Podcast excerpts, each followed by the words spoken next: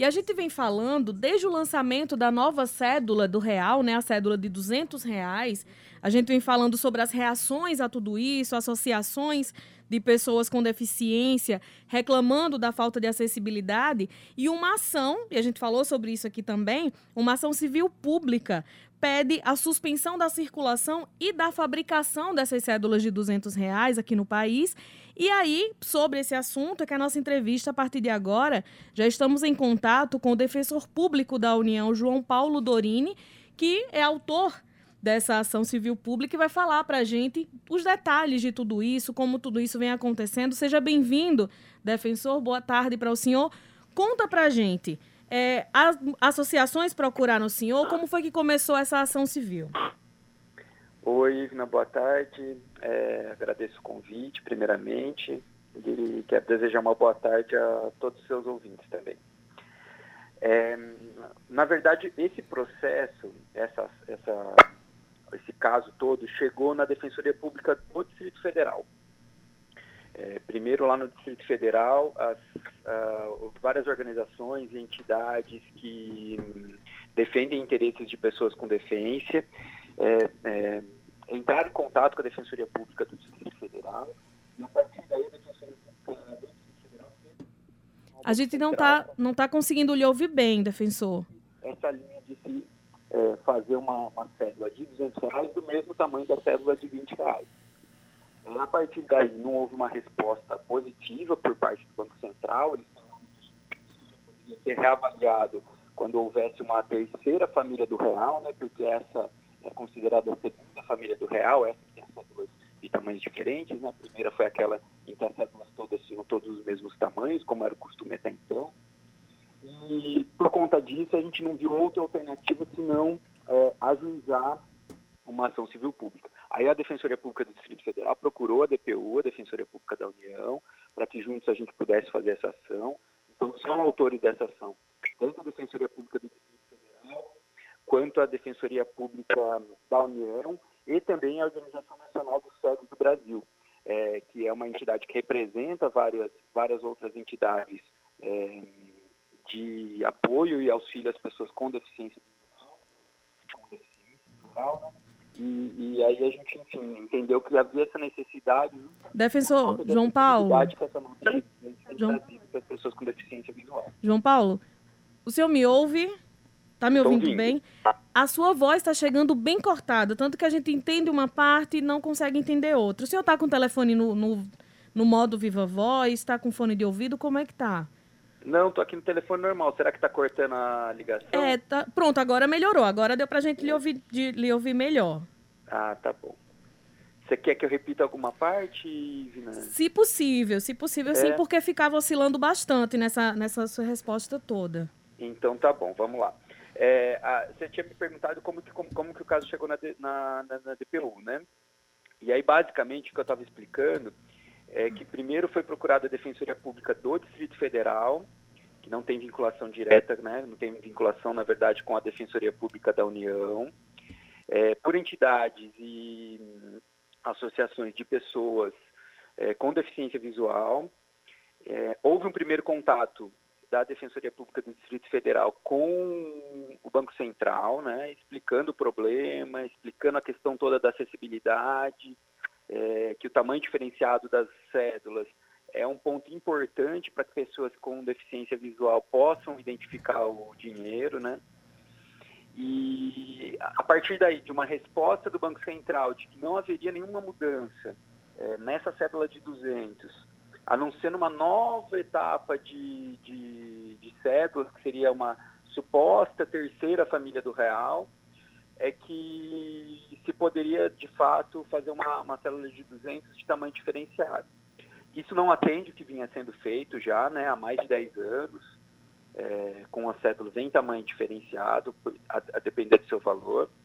E aí a gente viu a necessidade de ajuizar essa ação civil pública, que foi ajuizada pela Defensoria Pública da União, pela Defensoria Pública do Distrito Federal e pela ONCB, que é a Organização Nacional dos Cegos do Brasil, uma entidade que, que representa várias outras entidades é, na, na, luta aí pela, pelas pessoas com deficiência visual, né, nos direitos das pessoas com deficiência visual.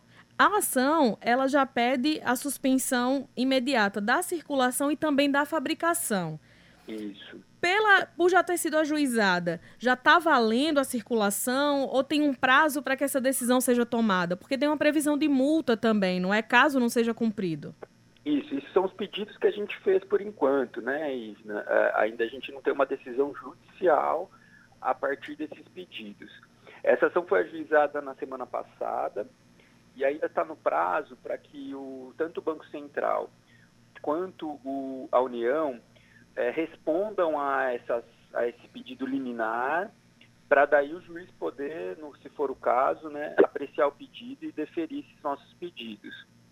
É, mas existe essa nossa preocupação de, de, o mais rápido possível, ao menos suspender a fabricação e a colocação dessas cédulas no mercado, porque a gente tem visto que isso vai está aumentando a cada dia o número de cédulas, né?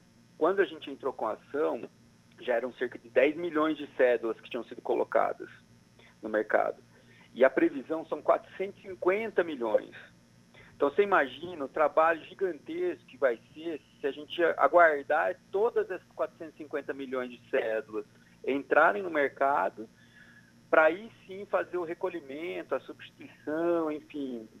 É, o prejuízo vai ser muito maior para o governo também, né? É, saudar ao defensor regional dos direitos humanos, o doutor João Paulo Dorini. Eu lembro, eu lembro é, esse episódio, doutor João Paulo, é, do filme Ray, né, o cantor Ray Charles, o cantor que, americano que tocava, cantava jazz. E de tanto ser enganado, ele era cego. Né? Ele virou cego, na verdade. Ele nasceu é, enxergando, mas com o passar do tempo teve uma doença e, e virou cego, ficou cego. E de tanto ser enganado é, pelos seus empresários que é, ele pagava um cachê X, é, dizendo que a cédula era valor tal, sendo outro valor. E aí ele passou a só querer receber em nota de um dólar lembrou essa situação. Mas é, é, é, o senhor acredita no desfecho positivo, né? já que tanto empecilho já, já lhe foi colocado nas ações, o senhor acredita no desfecho positivo dessa ação, doutor João Paulo? Oi, Petrônio, boa, boa tarde também a você.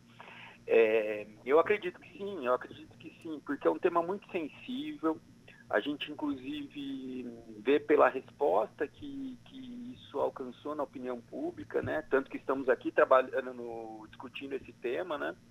E, e isso, na verdade, é no Brasil todo. A gente vê a repercussão que essa ação teve.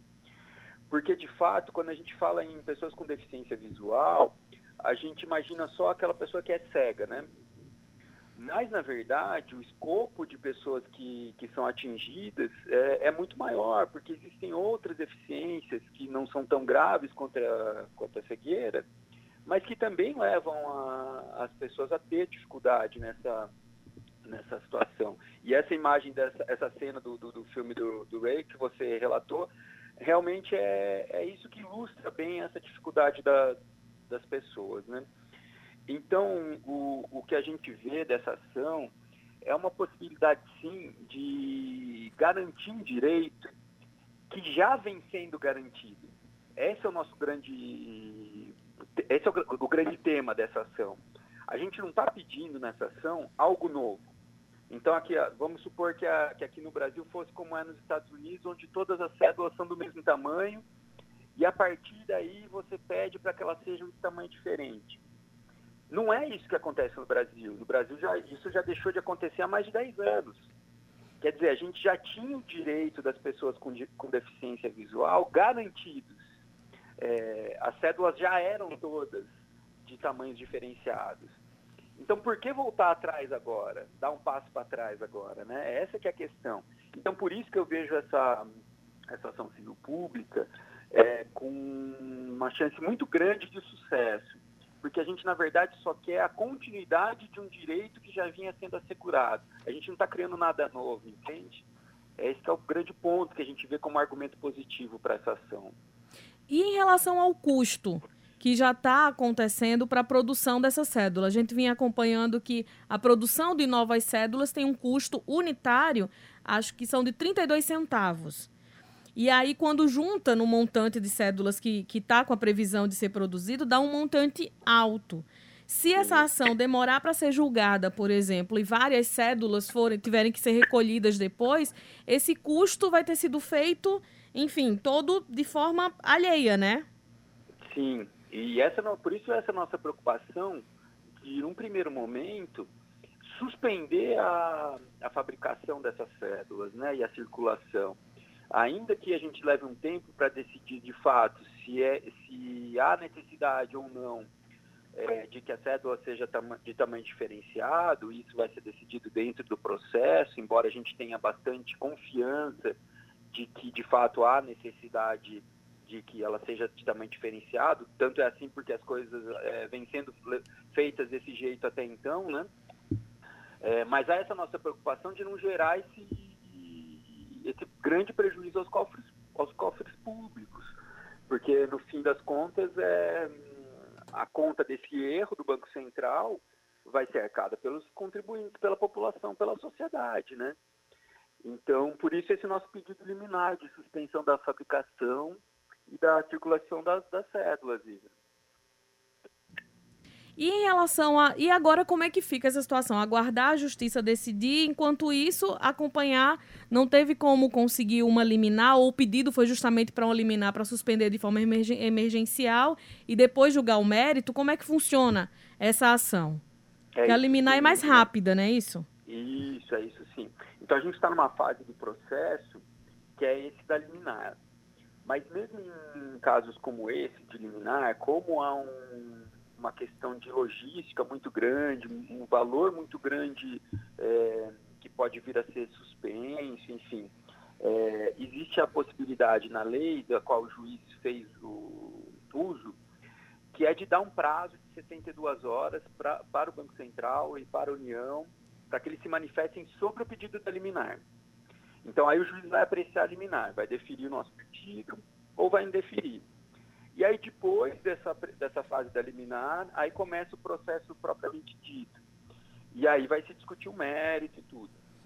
Então, a nossa preocupação nesse primeiro momento é garantir que essas notas não sejam produzidas e não venham a ser colocadas em circulação, para que, se lá no futuro, de fato se decidir que elas têm que ter um tamanho diferente do que elas têm hoje, porque hoje elas têm o mesmo tamanho das cédulas de 20, é, não haja esse prejuízo de já ter sido impresso 450 milhões de cédulas, né? A esse custo que você colocou, inclusive.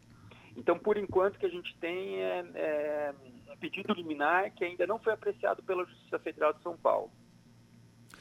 Agradecer ao defensor público da União e defensor regional dos direitos humanos, doutor João Paulo Dorini.